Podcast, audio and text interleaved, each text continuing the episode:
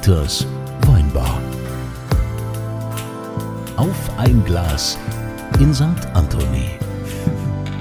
Hier seid ihr genau richtig. Das ist der Ort, an dem das Leben pulsiert, wo Menschen zusammenkommen. Und heute ist es ja äh, speziell, wir sind ja auf Südtirol-Reise. Wir sind also nicht in der Original Dieters Weinbar.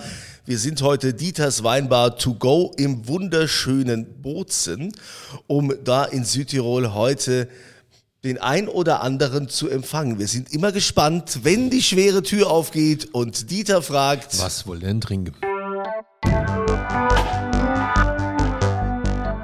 Und da begrüßen wir heute Clemens Lageder und Thomas Niedermeyer. Hallo. Hallo, schönen guten Tag.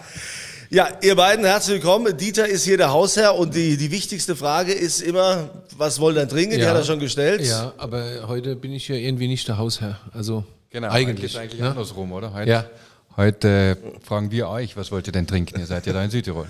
Ja, Ja, also das Kunzilein in so einem Fall sagt er immer Champagner, aber was weg muss. was weg muss. Was ja, also weg muss. logischerweise hätten wir gerne Südtiroler Wein, oder? Kunzilein? Ja, auf jeden Schon, Fall. ne? Ja, wollen wir schon mal probieren. Was, was wäre so im Angebot? Also wir haben heute ähm, von unserem Weingut zwei Weine mit. Einmal einen Manzoni Bianco, das ist der Forra. Äh, recht untypische neue Rebsorte für Südtirol. Und einmal ist es ein ganz typischer, aber mega cooler Fanatsch. Kunze, Ja, du als Allestrinker. Ja, soll ich die Flasche jetzt aufmachen? Oder? ja, ich weiß nicht. Nimmst du alles in der Reihenfolge oder wie ist es gedacht? Also jetzt? ich fange erstmal mit dem ersten an und dann kommt der Fernatsch, würde ich ja sagen. gut, also hopp, dann, Ja. dann legen wir mal los, oder? Komm, Ja, ich dann mal hier komm, die Gläser verteilen. Es, ich muss ja sagen, es ist ja noch früh am Morgen. Ja. Bei unser, genau, also die Aufzeichnung unseres Podcasts äh, ist heute recht früh. Was heißt früh? Es ist 11 Uhr. Es ist ja schon fast Mittag. Ja, so gesehen hast du auch wieder recht. Ne, Ne? ist ja irgendwo ist immer 18 Uhr, also her mit, dem, her mit dem Zeug. Ja. Ja, das Gute ist ja, dass man diesen Podcast zeitlos hören kann. Und äh, Südtirol, also ist auf jeden Fall schon mal, also ich sag mal klimatisch, hier ist es noch so richtig mediterran. Ja, also auch wenn jetzt hier bei uns schon Herbst ist in, in Deutschland, hier ist es noch super angenehm. Wie ist es mit der Weinlese bei euch? Äh, die läuft, die läuft eigentlich recht gut. Die hat äh, ja, ja, recht früh begonnen, so eine Woche um den 16. rum. Und jetzt sind wir eigentlich schon eigentlich fast ganz durch. Äh, es kommt noch etwas Cabernet rein, es kommt noch etwas Merlot rein. Äh, aber sonst eigentlich der Hauptteil ist da. Gute Lese, schöne Trauben. Es fehlt etwas an Säure, aber das war nicht anders zu erwarten nach diesem Jahrgang. Und äh, mal schauen jetzt, was die Moste bringen. Also jetzt ist einfach noch zu früh, äh, irgendwie das, das Jahr zu, zu auseinanderzureißen oder hochzuloben. Ich fand es total interessant. Ich habe die Tage das erste, bei uns, wir ernten ja auch schon in Deutschland, ich habe das Mhm. erste offizielle Statement gelesen, wie der Jahrgang wird. also ja.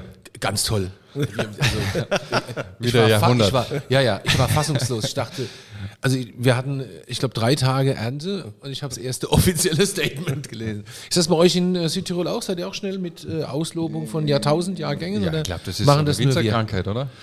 Ja, ja, Ist ja eher auch- Funktionärskrankheit, kommt in, oder? Startet in Bordeaux Ja. und hat, glaube ich, alle jetzt irgendwie Ja, aber ich glaube, es gepackt. ist eher Funktionärskrankheit. So. Das, Also, ich finde es auf alle Fälle strange. Ich kann's ja, aber jetzt stoßen wir mal an hier. Ja, Gott sei Dank. Ich, sag, ich dachte schon, du sagst es nie. Weil der Kunze ich zit- dachte der Kunze zittert ja, schon. Ich sag nie was. Hier? Zum Wohl. Wollt ihr, dass ich den Wein kurz erkläre? Bitte, ja. Auf also Manzoni. Bianco ist eine recht untypische Rebsorte für hier. Ähm, mein Vater hat vor 40 Jahren begonnen, sich mit dem Klimawandel zu beschäftigen und hat dann Rebsorten gepflanzt wie Assyrtiko, Viognier, Roussanne, also relativ viele von Süden Europas, um einfach in der Hoffnung, dass die irgendwann reifen würden mit einem wärmeren Klima, aber dass die doch irgendwie die Säure halten können. Und andererseits gab es aber in der Auswahl auch Chenin Blanc oder Manzoni Bianco Rebsorten aus dem eher Norden. Äh, Manzoni ist eine Rebsorte, die äh, auch bekannt ist für äh, ganz gute Säurewerte, äh, kommt aus dem Veneto und hat eigentlich Elisabetta Foradori wieder so ein bisschen Ah, diese Renaissance geschaffen. Ich find und das gut. ähm, Elisabetta ist ja nicht weit weg von uns, so, so 15 Minuten. Und ich glaube, das kann eine spannende Rebsorte für die Zukunft Südtirols sein. Wie viel Alkohol hat er? Ah, 12,5, jetzt sehe ich's. Lei ist eine Kreuzung zwischen Riesling und äh, Weißburgunder, wurde in den 1930er Jahren, glaube ich, ge äh, gekreuzt und äh, bleibt immer mehrere Tage, Wochen auf den ganzen Trauben, also Stängel und Schale im Holz, im alten Holzfass und bleibt dann ja eineinhalb Jahre im Fass, beziehungsweise dann auch in, der- in der Flasche. Also finde ich sehr gut, ne? Ist ganz klar, so, so eher so, so strahlend. Säure, auch da, also Riesling, typ, fast Riesling-typisch, hätte ich jetzt beinahe gesagt. Gut, jetzt wo ich es weiß, ist natürlich klar, ja. Also Riesling-typische Säure. ähm, finde ich sehr gut. Gefällt mir gut. Was mir gut gefällt, sind die 12,5% Alkohol. Ich hatte äh, lange keinen Südtiroler Wein unter 14% Alkohol mehr. Ja, das ist so eine Thematik eben. Ja. Ja, aber bevor wir über, darüber reden, vielleicht mal, ich meine, Lageder, ne? Also jetzt, Kunzilein, ist dir klar, dass eine Legende bei uns am Tisch sitzt? Ja, ja, absolut, absolut. Also ich meine, Legende klingt nach- A- bereits Alois, tot. Alois Wobei Legende, Legende klingt wie abdrehen, ja? Ende, Ja, irgendwie Ende, schon. Arbeit, Ende. Ich wurde kürzlich gefragt, ob man mir einen äh, Preis für mein Lebenswerk verleihen kann. Daraufhin bin ich sofort zum Spiegel und habe mal geguckt, ob ich mir irgendwie, ob ich mich botoxen muss oder sowas. Ich bin 53, Lebenswerk. ja, aber gut. Alois Lageder, an was erinnere ich mich da? Da gibt es irgendwie so einen Wein, heißt nicht irgendwie Löwengang oder so, Ja, genau. ne? den, den, den man so kennt, ja. Ja, ich war auch tatsächlich mal bei euch auf dem Weingut, es ist ja riesig, also auch im Weinkeller mal geschaut und Mhm. äh, da, wo die Holzfässer stehen. Und äh, da ist ja, ist ja auch riesen Gastronomie dabei. Also Ja, wir haben ein kleines Restaurant, ein Mittagsrestaurant, äh, das Paradise. Und ähm, ja, wir haben, sagen wir so, was kann ich dazu sagen? Wir sind ein Weingut ähm, eben in Magreit im Süden. Und das Tolle ist, wir haben eine gewisse Größe und dank dieser Größe können wir wahnsinnig viel experimentieren und viele Fehler machen. Ist Wie groß interessant. seid ihr denn? Weil Südtirol ist ja eher kleinteilig strukturiert. Also für privat ähm, sicherlich groß. Jetzt natürlich zu vergleichen mit einer Genossenschaft wird schwierig, aber wir machen so eine Million Flaschen Eine Million. Naja, Genau, das ja. ist schon viel. und über 40 verschiedene Weine. Das also f- du von bis. also Das Schöne an Südtirol ist ja unsere Diversität. Wir spielen ja mit äh, unglaublichen Vielfalt da. Und wir haben eigene Weinberge, die seit 2004 biologisch dynamisch bewirtschaftet werden. Wir haben aber auch 80 Winzerpartner, mit denen wir zusammenarbeiten und die sind in ganz Südtirol verteilt. Und unser Ziel ist es, und das schaffen wir, äh, innerhalb von 24 werden die alle biologisch oder biologisch dynamisch arbeiten. Das heißt, ihr habt zwei Linien. Eine Biodyn-Linie und. Nein, wir haben eigentlich drei. Ah, okay. äh, integriert, also konventionell, noch nicht zertifiziert, in Umst äh, vier in Umstellung, ähm, biologisch und biologisch dynamisch. Und Ah, okay. ab 24 wird es dann nur mehr äh, biologisch oder biologisch dynamisch geben. Das heißt, ihr seid eigentlich auch so eine kleine private Genossenschaft. Verstehst Ja, du das kann man. Es ist jetzt kein, also Genosse sind sie sie sind keine Mitglieder in dem Sinne, sie sind freie Bauern, die, die mit uns zusammenarbeiten. Ich finde das Spannende ist, dass diese, also Großteil dieser Zusammenarbeit basiert auf Kauf auf Ehre. Das ist eine alte Tradition hier, weil Bauern sind ja sehr klein strukturiert hier. Und da gibt es einen Handschlag und dann arbeitet man ein weiteres Jahr zusammen. Und einmal im Jahr trifft man sich, spricht über Preise des letzten Jahres Ja. und äh, ob die Zusammenarbeit gut lief, was, was besser gemacht werden kann. Und dann spricht man eben über, dann gibt man sich wieder die Hand. Also man spricht mehrmals über Qualität im Jahr, aber einmal über den Preis und dann gibt es den neuen Handschlag. Und trotz dieser mündlichen Vereinbarung gibt es dennoch Zusammenarbeiten, die gehen 40, 50 Jahre zurück. Toll. Also ähnlich, äh, ich würde jetzt nicht sagen, dass es bei uns genauso ist, aber es gibt, ich sehe schon ein paar Ähnlichkeiten. Wir machen auch so klassische Handschlaggeschäfte. Bei uns ist das das sogenannte Endstickelgespräch. Also Ja, du okay. stehst am letzten, am, am Ende einer Reihe, am Endblock, am Endstickel, bei uns im Dialekt heißt das Endstickel. Und da gibt es dann auch einen Handschlag. Endstickelgespräch, Handschlag, und da sagst du, okay, ich nehme die Traum oder wie auch immer. ja, cool. Aber ich muss sagen, in Deutschland funktioniert das so semi. Mhm. Der Deutsche hat gern Verträge. So, damit er weiß, wen er verklagen kann. Irgendwas Das ist hier schon auch eine, eine neue Tendenz. Also die kommt schon auch. Also wer weiß, wie, wie lang es noch mit diesem Handschlag äh, funktionieren kann. Ähm, aber bisher sind wir eigentlich ganz gut damit Ich gefahren. finde das schön. Und eben, wenn die Erfahrung zeigt, dass das funktioniert, ist doch toll. Also ich finde das, finde Ja, das ist klasse. mega schön. Das basiert halt auf Vertrauen. Es Ja. gibt immer einen Wechsel. Es gibt auch jetzt vor allem, weil wir gesagt haben, okay, 24 sind wir Bio, mit allen Winzern auch, äh, gibt es auch Winzer, die gehen. Es gibt auch Winzer, von denen trennt man sich. Es gibt neue Winzer. Also da ist ja wahnsinnig viel Bewegung drin. Gehen da die meisten mit bei der Umstellung zu Bio? Äh, die meisten schon. Es sind aber schon auch welche, die sagen, du, mit dem kann ich einfach nichts anfangen, was auch berechtigt ist. Jeder hat seine, seine Meinung. Und da trennt, also da trennt man sich auch. Wir haben den, wir haben eigentlich vor zehn Jahren mit Georg Meissner, ich weiß nicht, ob dir der was sagt. Selbstverständlich. Ähm, der äh, war ja mein Dozent in Geisenheim Genau. und dann habe ich ihn äh, gebeten, hier diese Umstellung eigentlich voranzutreiben. Und er hat dann eben mit den Winzerpartnern, wir haben bewusst jemanden von außen gesucht, der was eben mit ihnen über Bio und Biodünn spricht. Und dieser Prozess hat vor zehn Jahren losgelegt. Und ähm, dann haben wir einfach gesagt, okay, jetzt haben wir ihnen lang genug Zeit ge gegeben, das zu verstehen. Äh, das braucht einfach Zeit. Meine Umstellung da geht es ja nicht um die Pflanze, da geht es um den Menschen, der verstehen muss, wie der die Pflanze bewirtschaften muss. Und dafür braucht er Zeit und Geduld und, und äh, kann mal auf die Schnauze fallen, klarerweise. Aber jetzt haben wir irgendwann vor zwei Jahren gesagt, okay, jetzt ist es vor zehn Jahren losgegangen. Irgendwann ist eine Partnerschaft auch nur gut, wenn sie in die, richtige, in die gleiche Richtung, nicht in die richtige, aber in die gleiche Richtung geht. Und für manche ist es nichts, deswegen ist es auch gut, wenn man sich trennt und dann mit mhm. denen hatten wir dann auch Gespräche und dann haben wir uns auch dann im getrennt. Ökos gibt es noch relativ wenig hier, ne? In, in Südtirol, ich glaube so 4, 5 Prozent oder Ja, so es ist nicht viel. Es ist natürlich äh, längsamer als in anderen Regionen. Ähm, es gibt aber immer äh, kleinere äh, Bauern, die eben umstellen. Ähm, aber jetzt in einer gewissen Größenordnung gibt es eigentlich äh, weniger. Hat sicherlich auch mit der Kleinstrukturiertheit, hat sicherlich auch mit den steilen Hängen zu tun, mag schon sein, obwohl sie terrassiert sind. Ähm, aber ja, da haben wir schon noch, da haben wir schon noch Luft nach oben, meiner mhm. Meinung nach. Ja, ja ich finde es schon auffällig, ne? weil also äh, bei uns ist, wir sind in Deutschland sind wir 10 Prozent ungefähr, glaube ich, mhm. mittlerweile, oder 11, weiß gar nicht, also knapp zweistellig. Wird aber immer mehr. Aber es werden immer mehr. Ne? Also es gibt, äh, ich glaube auch in Deutschland wird es äh, mittelfristig so sein, dass äh, äh, konventionell nur noch was für Kellereien ist. Also wer, wer, wer sinnvoll Wein anbauen will und den eigen vermarktet, der wird um Öko gar nicht rum. Ja, ich glaube auch. Ich glaube, also das, glaub, geht gar nicht. Bei einer gewissen Qualität wird es schwierig ja, wahrscheinlich. Ja. Aber Clemens, jetzt äh, bist du ja der Sohn vom großen Alois Lageder. Wie, wie ist es eigentlich so? Bist du, bist du jetzt, bist du jetzt äh, wo du sagst, fühlst du dich extrem privilegiert oder sagst du, ja, das ist nicht nur Segen, das ist auch ein bisschen Fluch, weil ich, ähm, äh, das muss da in, also mein Vater hat da was hingesetzt, das sind ganz große Fußstapfen, in die ich da reintrete. Ähm, kannst du überhaupt diese Erwartungen erfüllen? Ist, das ist doch mit Sicherheit auch ich sag mal, als, als junger Winzer, als Sohn des Hauses, da herrscht doch auch ein hoher Erwartungsdruck. Ja, diese Frage stelle ich mir gar nicht, weil ich muss zugeben, also ich muss, ich bin extrem dankbar über die Erziehung unserer Eltern. Also die haben uns dermaßen viel Freiheiten gegeben und die haben nie irgendwie uns Druck verspüren lassen. Die haben immer gesagt, macht ihr euer Ding und wenn ihr mal Lust habt, kommt ihr zurück und nicht. Oder wenn nicht, dann kommt ihr nicht zurück. Nicht. Das heißt, wir sind drei ähm, Kinder. Ähm, jeder hat von uns was anderes gemacht. Jeder hat am Anfang eigentlich nichts mit Wein gemacht. Ich habe Soziologie studiert. Ähm, Soziologie.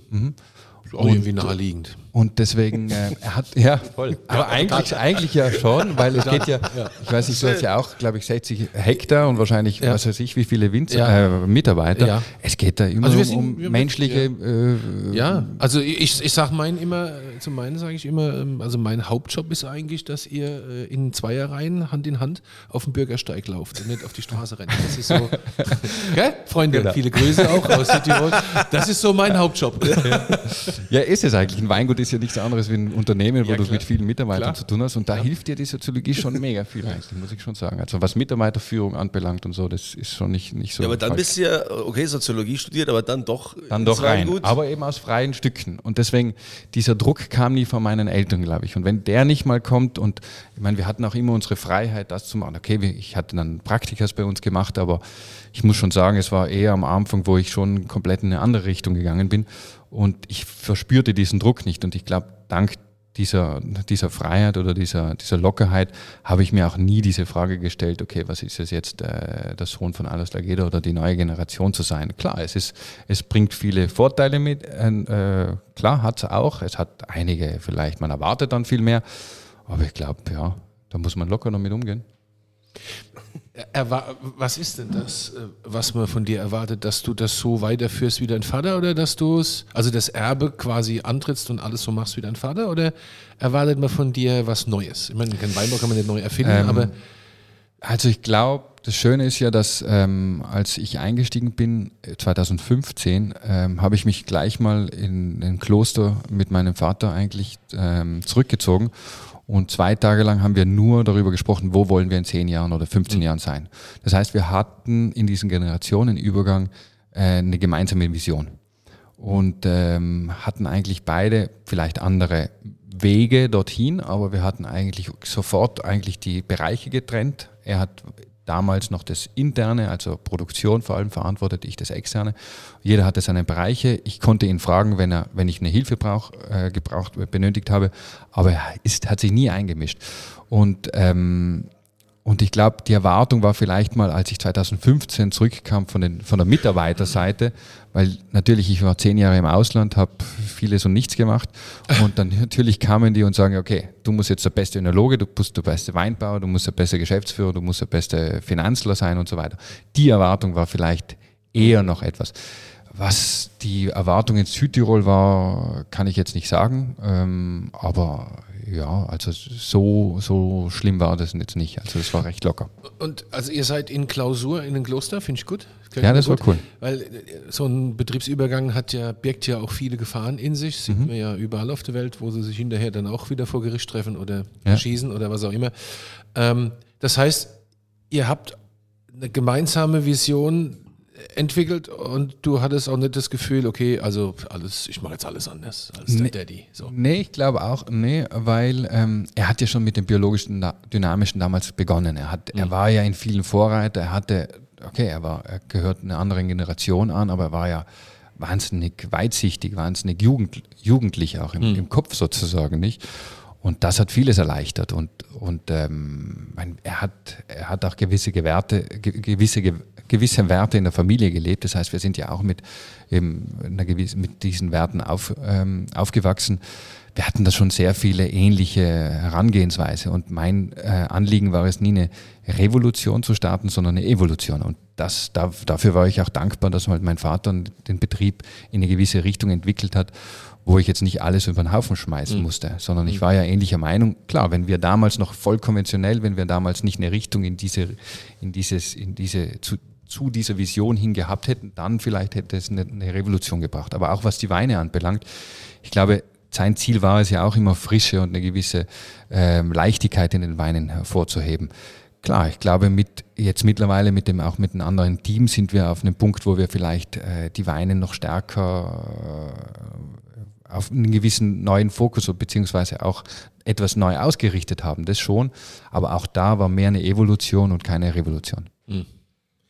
Ja, und gibt es äh, jetzt für dich ähm, auch, hast, hast du so eine, so eine eigene Vision? Hast du, gibt es vielleicht auch so, wo dein Vater äh, gesagt hat, hier, das ist, äh, ist dein Baby oder damit dann kannst du dich austoben. Äh, hast du da so einen Spielplatz bekommen? Ja, eigentlich hat er mir, als bevor ich eingestiegen bin, hat er eigentlich sofort gesagt, so äh, ab dem ersten Tag, wenn du einsteigst, ist das ganze Unternehmen deins. Da ziehe ich mich zurück. Das heißt, er hat mir sowieso das ganze Weingut als Baby gegeben, als Spielzeug. Was ich, abgele was ich abgelehnt habe, was, weil ich gesagt habe, du jetzt, ich war zehn Jahre im Ausland, ich kann das nicht, ich kenne ja unsere Mitarbeiter nicht mehr, ich kenne unsere Weinberge nicht mehr, ich kenne ja vieles nicht mehr. Wo Nicht. warst du im Ausland? In Zürich, dann in Geisenheim, dann in Dijon, dann in New York, dann in Luxemburg. Und, ähm, und deswegen, ich kannte vieles Ja, nicht. so nach, nach, nach Finanz, äh, Finanzwelt. Nee, Luxemburg, Lu- Luxemburg klingt nach Finanzwelt, aber Luxemburg war eigentlich biologisch dynamisches, ähm, Leb, ein biologisch dynamischer Lebensmittelhandel, den ich einfach kennenlernen wollte und der war einfach, der ist mega gut. Äh, auch Steiner äh, behaftet etwas, aber, aber auch was die Wirtschaft anbelangt, aber ziemlich gut. Ähm, und äh, deswegen, er hat mir, er war ja wahnsinnig gut in den Generationenwechsel und hat mir eigentlich sofort alles übergeben wollen. Und dann haben wir es eben so Hand in Hand geführt eigentlich. Und jetzt ist er eigentlich ähm, noch sehr stark in dieser Umstellung der Winzerpartner. Da ist er sehr stark beteiligt. Und eben, wenn, wenn wir seinen Rat oder seine Hilfe brauchen, ist er jederzeit da. Aber es gab jetzt nicht unbedingt diesen, okay, das ist dein kleines Spielzeug und den Rest mache ich, sondern er hat eigentlich sofort gesagt, so, jetzt kannst du übernehmen, wenn du kommst, deine Verantwortung mach du, was Toll, du ne? willst. So viel Vertrauen und so. Aber das siehst du, das selten, du, musst, ja. du musst deine Kinder mit einem gewissen Freigeist erziehen. Ja. Aber das machst du ja. auch. Ja, ja, die sind mir zu freigeistig, sag ich dir. ja. Sohn hat gestern gerade wieder erst irgendwie, glaube ich, so einen Handstand gegen die, äh, mitten im Bad gegen die Tür, oder ich weiß gar nicht, wie man das nennt, diese Übung jedenfalls. Ne? Beine hoch und dann, es ist Wahnsinn, ja, aber Gut, das Sportliche hatte halt von seinem Vater. Was will man machen? Wir, ja, ja, wo, wo, wollen wir hoffen, dass es nicht so ist. Ja. Hast du jemals in deinem Leben Sport gemacht, Kunze? Diese Nee. Fra- genau diese Frage, genauso. Hast du jemals in deinem Leben Sport? Diese Frage hat mir vor Schulsport, einigen oder? Jahren genau dieser, genau so Jürgen Klopp gestellt. Oder Jürgen Klopp gesagt, hat, also Kunze, hast du jemals, jemals in deinem Leben Sport gemacht? Ich habe sogar mal Handball gespielt lange Zeit, ja. An der Playstation, Ja, oder? aber nee, ich habe wirklich mal Sport gemacht. Aber gut, ich, Okay. jetzt äh, mache ich eher Sport am Glas. Aber wir sind ja, sind ja bei, bei Clemens.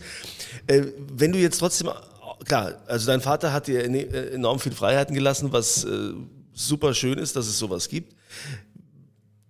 In Bezug auf Südtirol, auf den, auf den Wein, ähm, wie du auch schon sagst, dass dein Vater gesagt hat, er hat sich mit dem Klimawandel beschäftigt. Wirst du dich da äh, jetzt auch noch ähm, noch weiter in diese Thematik einarbeiten? Wird es da noch weitere Umstellungen geben? Ist der Klimawandel tatsächlich so ein großes Thema, wie man hört, wie man sagt? Oder ähm, wie ist es darum bestellt? Ja, ich glaube, das Schöne an unserem Job ist, wir arbeiten mit der, mit der Natur. Und die Natur, zu, wir reden jetzt viel vom Klimawandel, aber es, einen Wandel gab es ja immer und den wird es immer geben. Und das Klima früher war anders, wie es in Zukunft sein wird. Deswegen, das Schöne ist, wir arbeiten damit und wir müssen uns irgendwie anpassen. Und wir können uns natürlich mit Mittelchen äh, anpassen. Da gibt es ja über, was weiß ich was, 500, 600 Mittelchen, die du im Keller verwenden könntest, um irgendwas etwas Banane oder etwas Ananas noch hinzuzugeben.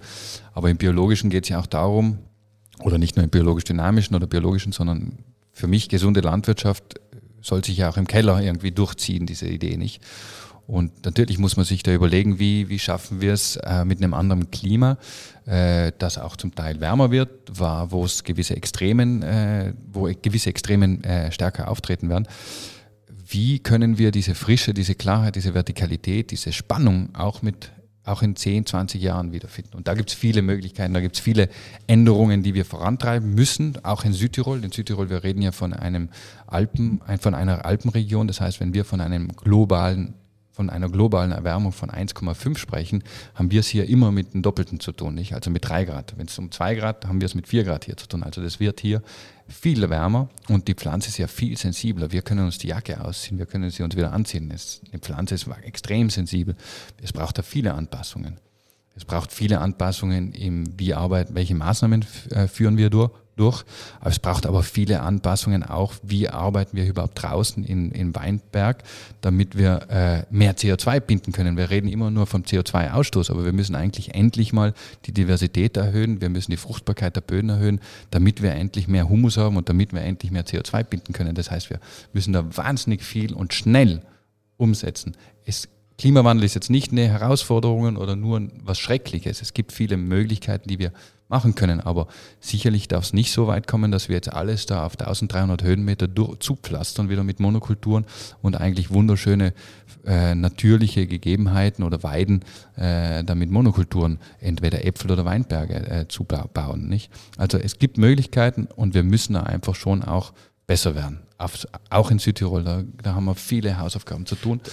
Ja. Da müssen wir streng mit uns sein. Das ist ja das, was mich tatsächlich so nachhaltig umtreibt, auch dieses Thema Monokultur. Ne? Also Wein, so schön es ist mit dem Wein und äh, ältestes Kulturgut, der- eins der ältesten Kulturgüter der Welt, es ist eine ganz schreckliche Monokultur. Und wenn ich zum Beispiel bei uns in diesem wunderschönen roten Hang stehe, der wirklich traumhaft schön ist und das ist einen tollen Blick, denke ich zwischendurch immer wieder, alter Falter, ja, nur Wein. Scheiße. Ja. Also das ist, das ist einfach nicht gut hier. Also, ta- äh, also ist gut für mich, aber es ist nicht wirklich gut für, für äh, Also eine gesunde. Landwirtschaft hat Ja. immer mit Vielfalt zu tun. Ja. Und um den Boden, die Bodenfruchtbarkeit zu erhöhen, brauchen wir Vielfalt. Vielfalt. Ja, ich glaube, das geht's. ist wirklich die große Challenge, ne? Vielfalt in, in jeglicher Hinsicht, ja. Aber Ja. ich bin, was, was, was habt ihr da, was habt ihr da für Ideen? Also ich bei uns am Roten Hang, das ist so ein bisschen Weinbau wie auf dem Mars, ja. Es ist echt sehr ja, komplex. Ja, das denke ich mir. Ähm, es ist sehr trocken, es ist sehr heiß, es ist sehr, sehr, sehr, sehr, alles immer Mhm. viel zu extrem. Mir fehlt momentan noch so ein bisschen die Idee. Was sind eure Ideen in Sachen Vielfalt? Also die einfachsten sind natürlich Einsaaten, die äh, dann Hecken, äh, auch Reben rausreißen und Hecken pflanzen. Ähm, Bäume, es ist eine Agroforst-Thematik ist wahnsinnig wichtig in Zukunft. Ähm, einfach mal Monokulturen brechen, also einfach mal wirklich nur eine Hektar rausreißen und, und wirklich mal was anderes tun. Ähm, Kühe reinbringen. Wir haben ja ca. 25 Ochsen und Kühe, die durch die Weinberge laufen. Das heißt, wir können mittlerweile unseren, unser eigenes Gold produzieren. Wir schaffen es, unseren eigenen Mist zu haben. Das ist tatsächlich Das ist mega. Das ist wie Goldbarren. Das ich ist finde das auch extrem großes geil. Kino, ja. Extrem geil. Ja, ja. Und ähm, ich glaube, es geht darum, einfach, Weinbau ist ein kleiner Teil von Landwirtschaft, aber wir müssen es wieder verstehen, nicht Weingut zu sein, sondern ein landwirtschaftlicher Hof. Darum geht's. Hat auch menschlich, sozial extrem viele Hürden, weil natürlich, wir sind ja Winzer, wir haben ja keine Ahnung mehr von dem Tier, nicht? Also Ja. wir haben begonnen vor zwölf Jahren mit Kühen zu arbeiten. Du, keine Ahnung, keiner unserer, Winz, äh, unserer Mitarbeiter hatte eine Ahnung, wie man so ein, wie man sich, sich so einen Bullen verhält. ne? Und, und das, ist müssen wir spannend, lernen. ne? Mega Ja, ja. spannend. Ich mega habe das ja auch ein paar Jahre gemacht. Das ist echt, also Küchen sind was Feines. Mhm. Und am Ende kannst du es im Zweifel, also am Ende solltest du sie auch essen. Macht auch Sinn. Genau, Ja, deswegen auch für uns gut, das äh, mit dem Paradise, mit dem ja. Restaurant. Wir haben mittlerweile das Ja. eigene Schweine, eigene Kühe Ja. und das ganze Fleisch im Restaurant kommt Ja, nur von einem ja eigenen. super, toll. Aber vorher auch ein bisschen kuscheln. Ja, kuscheln mit Kühen macht glücklich. Ja. das das, weißt, jetzt- das, weißt du, weil du das regelmäßig tust? Nee, in? Australien gibt es das mittlerweile auf Rezept sogar. Ja, also wirklich, das ist ja, ja, das ist wirklich so weil das ungeheure Glücks- und Wohlfühlgefühle in einem erzeugt, wenn du so 20 Minuten äh, Kuhkuscheln machst, dann Kuhkuscheln, dann ist es, also es gibt ja nichts, was es nicht gibt, ja, aber das ist. Äh, ist so also ich habe ja einen guten Kumpel, der hat Kühe, wir probieren das mal aus. Wir gehen mal, ich schicke dich mal zum Kuhkuscheln und schauen mal, was das mit dir macht. Die Frage ist dann halt, wer kuschelt da mit wem? Kuschelt Ja. die Kuh mit Ja. mir oder ich mit ihr? Ja, genau, genau,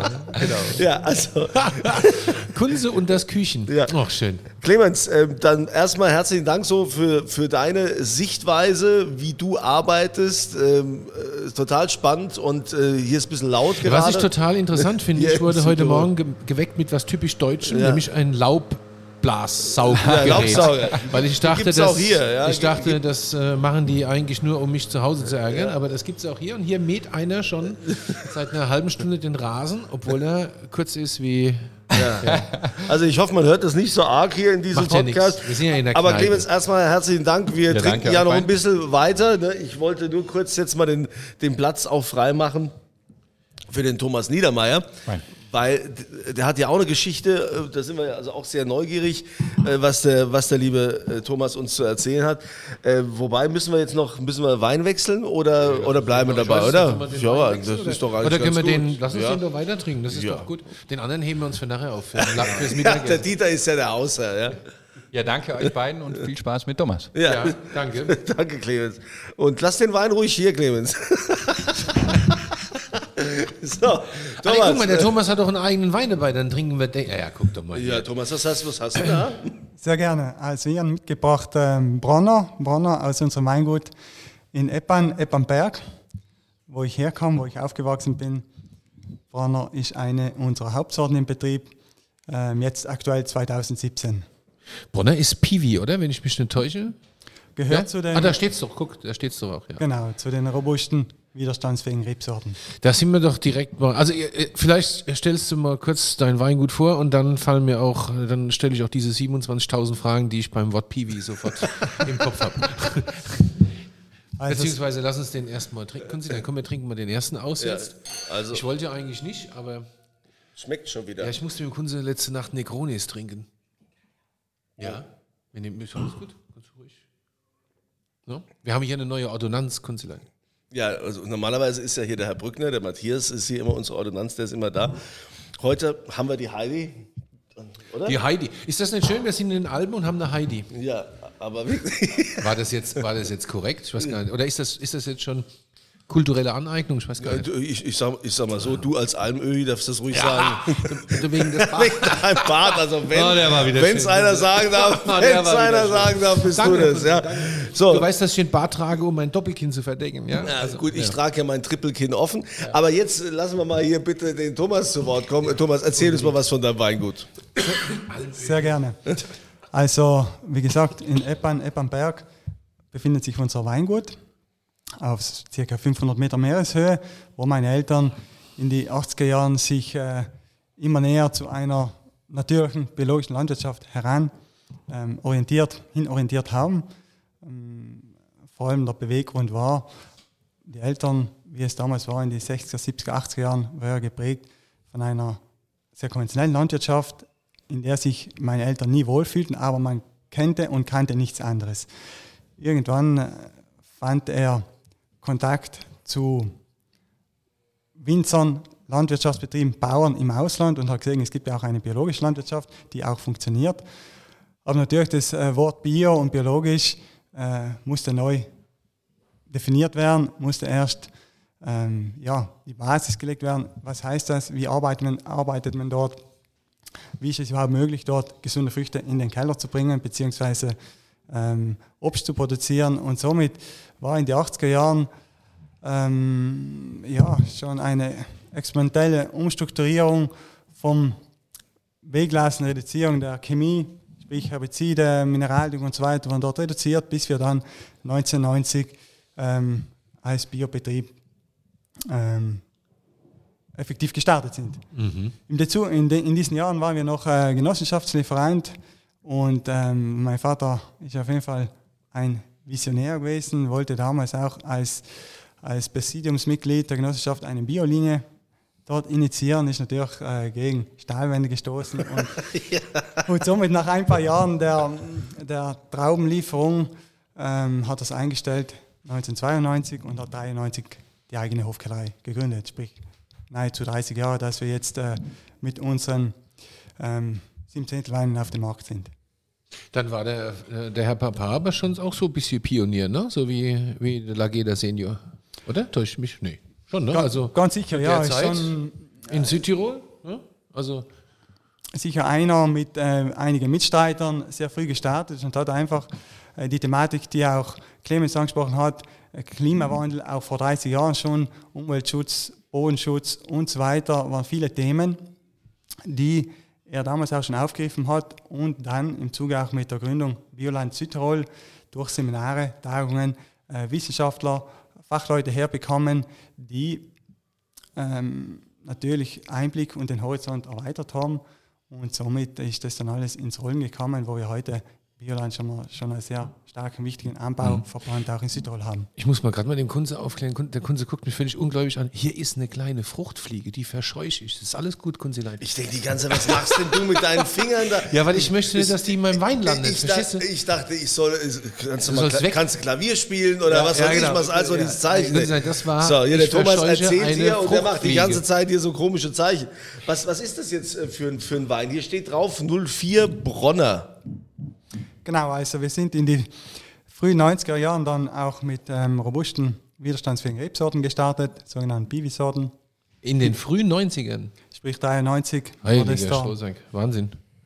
Der Start, ähm, weil wir immer auf der Suche waren, auch nach einer gesunden Landwirtschaft, einer natürlichen Landwirtschaft und vor allem einer Landwirtschaft, die, die funktioniert.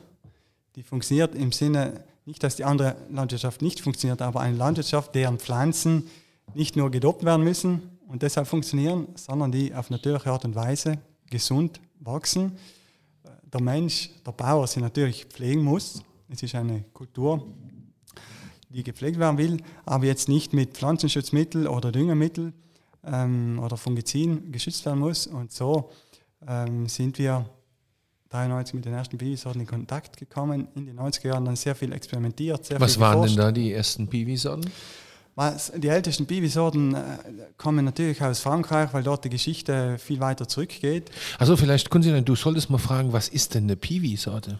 Äh, ja, also gut, frag mal. Pilzwiderstandsfähig. Also weißt du? ja, ich, ja. Ich, ich weiß ausnahmsweise mal was. Ne? Also, Super. aber vielleicht kannst du es ja erklären. Du bist wir ja der, gro haben, bist ja der große Fachmann. Dieter. Wir müssen, mal, ja. wir müssen mal, was ist okay. denn, also genau, weil wir für haben diejenigen, die jetzt, genau, die jetzt nicht so vom Fach sind, ja. aber sehr interessiert daran, mal ganz kurz erklären, äh, warum man sich mit Piwis oder pilzwiderstandsfähigen äh, Rebensorten beschäftigt, warum. Was das überhaupt ist. Ja. So. Also grundsätzlich ist es äh, äh, wie es äh, Wort auch sagt, es handelt geschehen. sich um äh, Rebsorten, die von Natur aus sehr widerstandsfähig sind und vor die Hauptpilzkrankheiten, sprich Mehltau, Peronospora, sehr robust sind, weil deren äh, Vorfahren, sage ich mal, in der ähm, Kreuzungssucht einfach die Resistenz, die Widerstandskraft von der Evolution heraus mitgebracht haben. Und diese Kreuzungszucht, diese natürliche Selektion, die dann auch betrieben wurde, geht jetzt auch schon über 200 Jahre zurück. Es ist als andere wie neu. Ähm, neu vielleicht oder nach wie vor für einen Konsument, für, einen, für einen, ähm, auch für viele Fachleute immer wieder eine Überraschung. Ähm, aber vor allem geben diese Sorten uns Antworten auf viele Fragen, die wir heute umwelttechnischer Natur haben und ähm, ermöglichen uns vor allem sehr hochwertige Trauben in den Keller zu bringen und dementsprechend auch natürlich zu arbeiten im Keller Zutun oder Wegtun. Und da habt ihr in den 90er, in den frühen 90ern mit angefangen. Ich überlege jetzt gerade mal, ob ich in Deutschland einen kenne, der in den frühen 90ern schon Piwis hatte, außer sowas wie Regent, der ja dann irgendwann nicht mehr Piwi war. äh, ich glaube nicht, ne. Wann kam Regent? Ja, doch, könnte so Anfang der 90er gewesen sein, glaube ich mal. Im grö Ja, ja, größeren Stil, ja. Regent war auch bei uns dann in den 90er Jahren eine der ersten Sorten, weil wir vor allem Also es ist rot, ne? Regent Konsilein ist rot. Schmeckt jetzt nicht so eigentlich. Also bei uns zumindest mal. In Baden, ne? Nö, in Rheinhessen war das viel. In ja, ja, Rheinhessen auch? in Rheinhessen war das viel, ja. Also ich habe viel mit Regent zu tun gehabt früher, ja. Uch, ich mochte das nur nie trinken. Ja, ich habe auch viel mit dem Regenten Dieter zu tun. Ja, das ist ja wieder was anderes. ähm, aber was, was hattet ihr da am Anfang, als ihr anf an, angefangen habt? Du, zu Beginn, ähm, daher, dass es ja alles nicht zugelassene Sorten damals waren, stand viel experimentell dort. Es war auch Regent dort, es war Marshall Foch dort und dann auch viele ähm, Sorten, die nur Züchtungsnamen hatten, Züchtungsnummern hatten. Ja. Und äh, schließlich auch äh, Solaris als Züchtungsnummer bei uns 97, 98 ähm, gekommen ist und dann 99 eigentlich mittlerweile als Hauptsorte bei uns sich etabliert hat. Ah ja. Gefolgt dann vom Bronner, deshalb 04 am Etikett, 2004 wurde Bronner gepflanzt und auch dann Souvenir Gris. Mhm. Weil diese drei weißen Sorten bringen auch nahezu 100% unserer Sortenspektrum. Ach ja, okay. Hier steht auf dem Etikett äh, Thomas äh, Niedermeyer äh, frei, Freistil-Bio. Freistil-Bio. Wollte ich auch gerade fragen. Ja. Freistil.bio, ja, das ist eine äh, ja, Vereinigung, wäre jetzt zu viel gesagt, ein Zusammenschluss von Winzerfreunden, von äh, guten Kumpels, Winzerkumpels hier aus Südtirol, zu denen auch ähm, Martin Geuer, Brandseck gehört, ähm, Christian Kerschbaumer, Weingut Garlieder, Meißertal und Urban Plattner, Weingut in der Ehm. Ähm, Wenn Südtirol's mit frei anfängt, zucke ich immer. Also frei, wild. ja. ja, ja, das ist so. Weißt du, ich bin, ich bin Deutscher, ich kann euch, ihr wollt ja wissen, wie ich Südtirol sehe. Und wenn ich, wenn in Südtirol irgendwas mit frei anfängt, kriege ich schon so einen leichten Zucker. Ich denke, oh Scheiße, was kommt da Das ist doch einfach nur Freiheit. Naja, also, Kennst du Freiwild, Kunze? Äh, ich weiß, ja, das ist diese Band, Ja, da ja, gab es genau. eine Riesendiskussion immer und äh, ob Guck, da ist die Fliege, hast du gesehen? Da Jetzt sehe ich auch wieder die Fruchtfliege, die freie Fruchtfliege. Ja. Also ihr seid, ihr seid äh, quasi dann, äh, der Freistil-Bio sind also quasi Kumpels, die sich also quasi auch diesen... eng austauschen und äh, ähnliche Ansichten, Arbeitsweisen haben und wo wir uns vor allem sehr ehrlich und offen austauschen können und diskutieren können auch. Ist man in Südtirol ehrlich und offen in, un, innerhalb von Win, der, der Winzerschaft, ja? Also ich würde schon sagen, es gibt da immer mehr, vor allem auch von jungen Winzern, Ja. die wirklich offen äh, diskutieren, die, die das sehr positiv sein, wenn man auch mal eine gut. Kritik bekommt. Äh, und ich sehe das immer auch positiv, wo man gemeinsam lernen kann, sich auseinandersetzen kann. Aber natürlich kann man das nicht mit jedem machen, das ist ganz klar. Ist das jetzt, ähm, dass ihr mit so Piwis arbeitet und auch wie dein Vater die Akzente gesetzt hat, ist man da eher so, so ein bisschen der Außenseiter oder ähm, So wie du in mittlerweile... der Schule, weil du keinen Sport gemacht hast, meinst du? Jetzt geht das wieder los. ja, den wusste ich jetzt. Das ging. Ja, Entschuldigung. Ja, oder? Ich denke denk mal, das war mit Sicherheit ja, dir ja auch nicht, nicht so einfach, oder? Du, ganz klar, ist äh, vor 30 Jahren auch schon nur Bier zu machen, sage ich, war dort schon äh, klar, weil man da irgendwo als, ich würde sagen, nicht Außenseiter, aber man, man wurde schon irgendwo mal belächelt, äh, weil natürlich auch viele Sachen vielleicht nicht so perfekt liefen. Man musste Erfahrung sammeln, es war nicht alles so super schön wie heute, wo es im Trend auch ist und zudem, wo wir Erfahrungen haben, äh, wo die Weinberge, die Traubenqualität und auch die Weine äh, für mich sehr stimmig sind. Und mit Babysorten war es dann natürlich nochmal ein Step weiter, wo es jetzt Ka- Kassen hat. Ja, jetzt spinnt er komplett. Sorten und Weintypen, die gar in keinen Rahmen passen, nicht vergleichbar sind. Äh, was soll das? Und, und das, äh, Das ist ja auch alles andere als, als Mainstream. Ja? Wie, Ja, wie, erklärst, davon, wie, ja. wie erklärst du das denn äh, dem, dem Kunden und äh, dem, dem Genießer, dem Weintrinker? Wie bringst du das denen näher? Weil ist ja oft so, wo die sagen, oh, da traue ich mich nicht ran oder ne, wa- was man nicht kennt. Das ist ja schon auch sehr speziell. Also sicher geht es bei uns nicht im Alltag um Biwi. Bei uns geht es um hochwertigen Wein, um eine gesunde Landwirtschaft, um eine Landwirtschaftsphilosophie, wo, wo, wo Vielfalt, äh, ähm, Artenvielfalt, Biodiversität groß geschrieben ist. Ähm, zwischen den Weinbergen ähm, steht Getreide, stehen Mais, Kartoffeln, äh, ist Gemüse. Da haben wir es. Ist Ja? die Artenvielfalt, Vielfalt. die zwischen den Rebzeilen gedeiht, wo wir zusätzlich noch mehr ernten und zugleich noch mehr den Boden zurückgeben. Durch die ganze äh, Biomasse, Photosyntheseleistung der Pflanzen selbst und, und äh, die Wurzelmasse, die dann auch den Boden auch wieder, beziehungsweise die Mikroorganismen füttert. Und deshalb ist es ein Aufbrechen der Arten der Monokultur, wie wir vorher schon angesprochen haben. Das Monosystem Weinberg, das ist einfach nicht zukunftsfähig.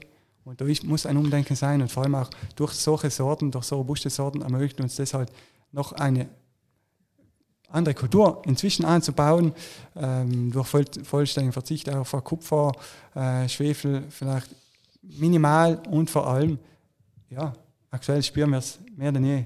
Treibstoff ist nicht nur Klar. ungut, wenn man verbrennt, sondern er kostet auch was. Ja, ja. Und? ich habe einen, hab einen neuen, neuen Ackerschlepper gerade gekauft. Der hat einen 300 Liter Tank. Einen Herzinfarkt, wenn die tanken gehen. Das ist ein Albtraum. 300 Liter Diesel. Boah, das ist wie Goldbarren einschmelzen.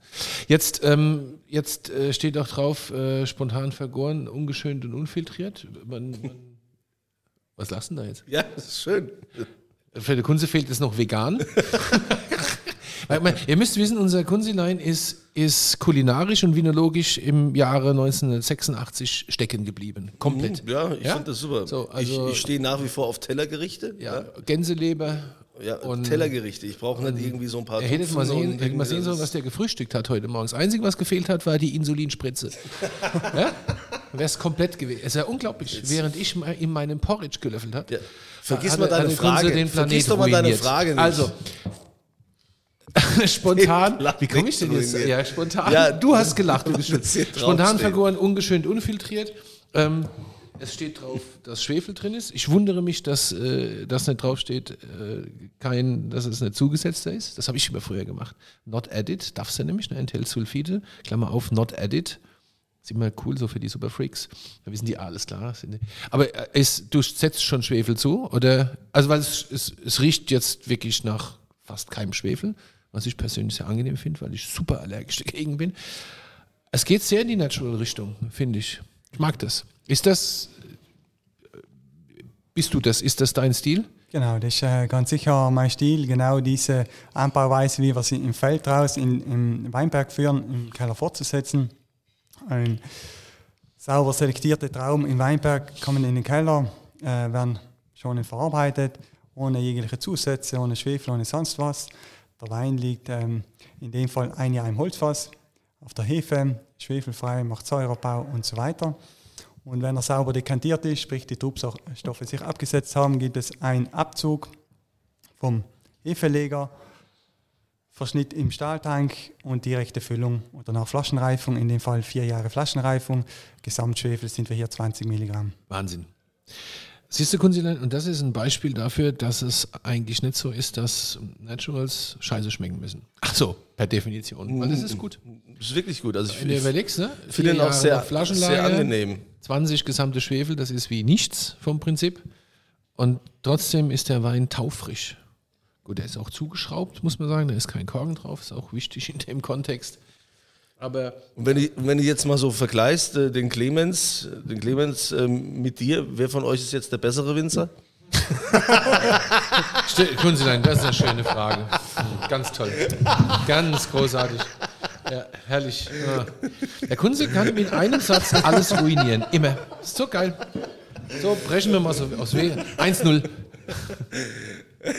Ja, gute Frage, gell? Die, die, das Gute und Schlechte. Ich würde sagen, das geht da wirklich gar nicht um gut, besser oder schlechter. Auf jeden Fall ist ist, ist äh, natürlich, glaube ich, sehr wichtig, die, die Entwicklung, wie auch Clemens gut angesprochen hat, die Innovation, die Weiterentwicklung, das nach vorne schauen und vor allem die Lösung im Acker, im Feld zu finden und nicht in der Technologie für mhm. Zusätze oder Pflanzenschutzmittel, äh, die noch besser, noch äh, länger haltbar sind, äh, sondern wirklich die Sorte selbst, die angebaut wird, zu ersetzen, auszutauschen, weil, ja, ganz klar, die Natur und der, die, die Natur, der, der Planet ist tagtäglich in Evolution, sagen wir mal. Nur der Mensch mit seinem Denken und Handeln ist natürlich sehr statisch und sehr langsam, was die Anpassung betrifft. Das dauert Generationen. Wir sehen es jetzt im Biokontext.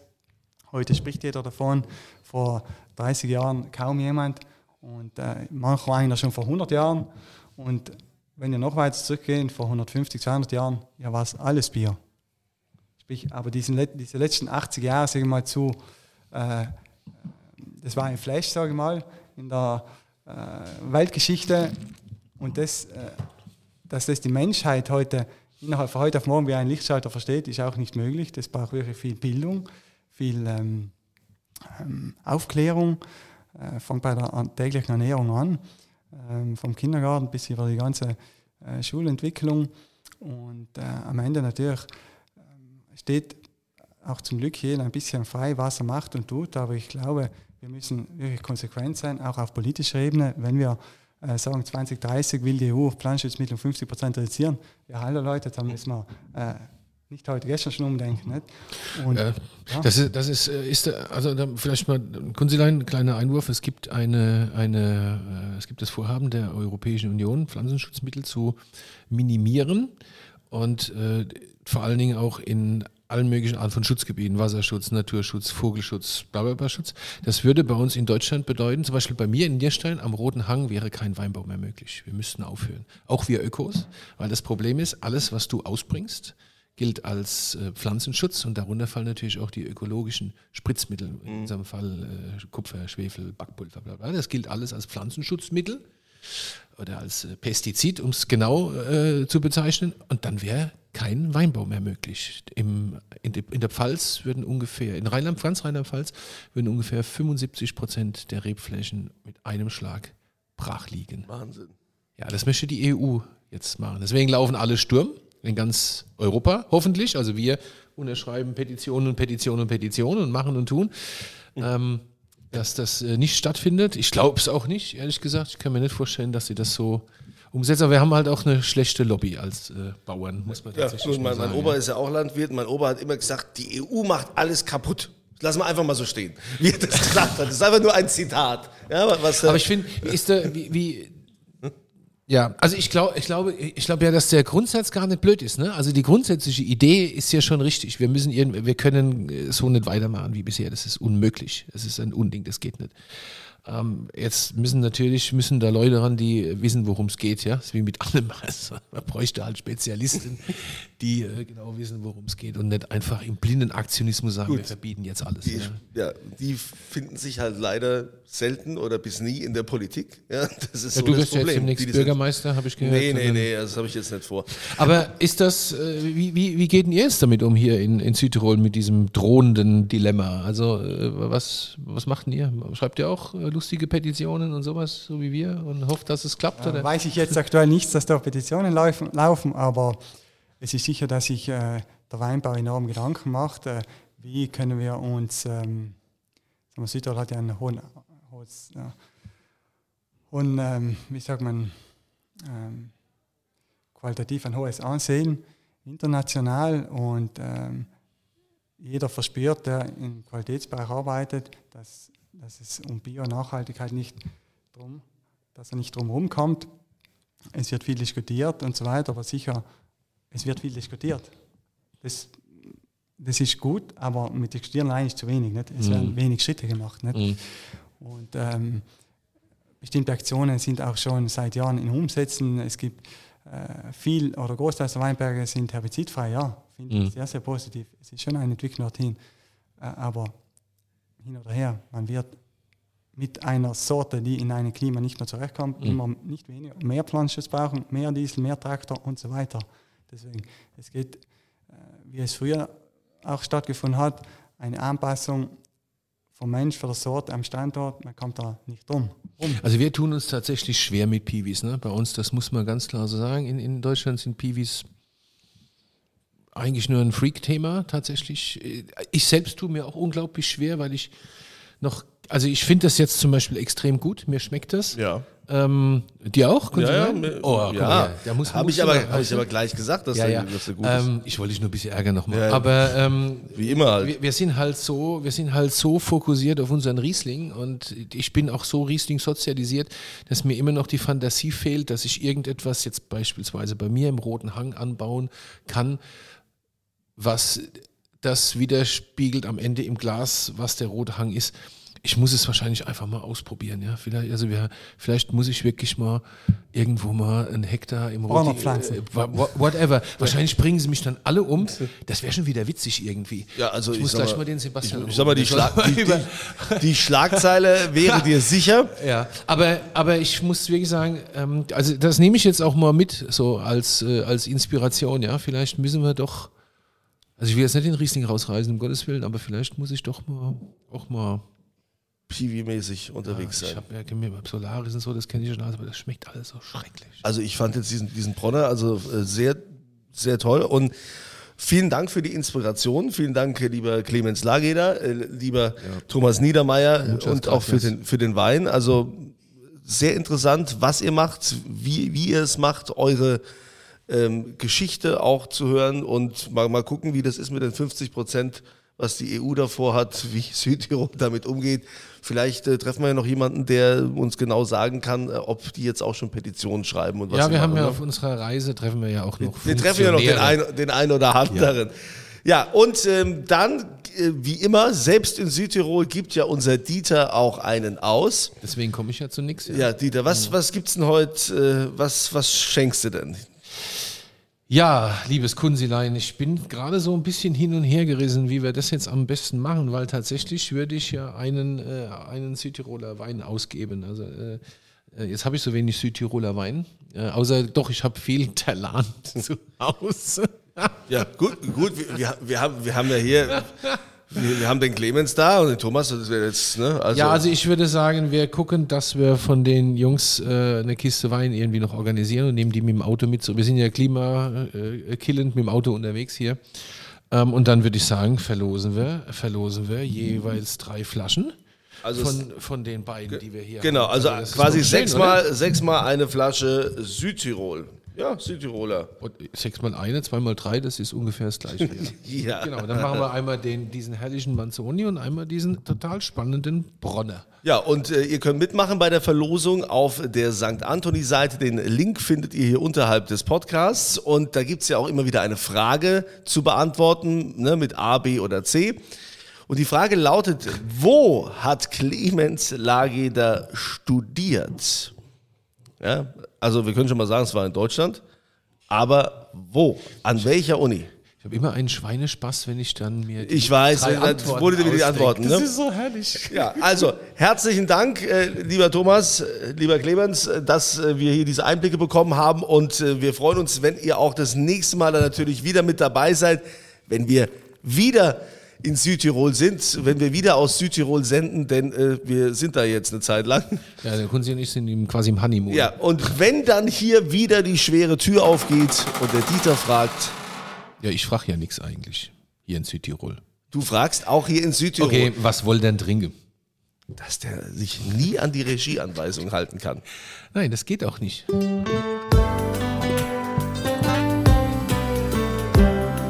Dieters Weinbar. Auf ein Glas in St. Anthony.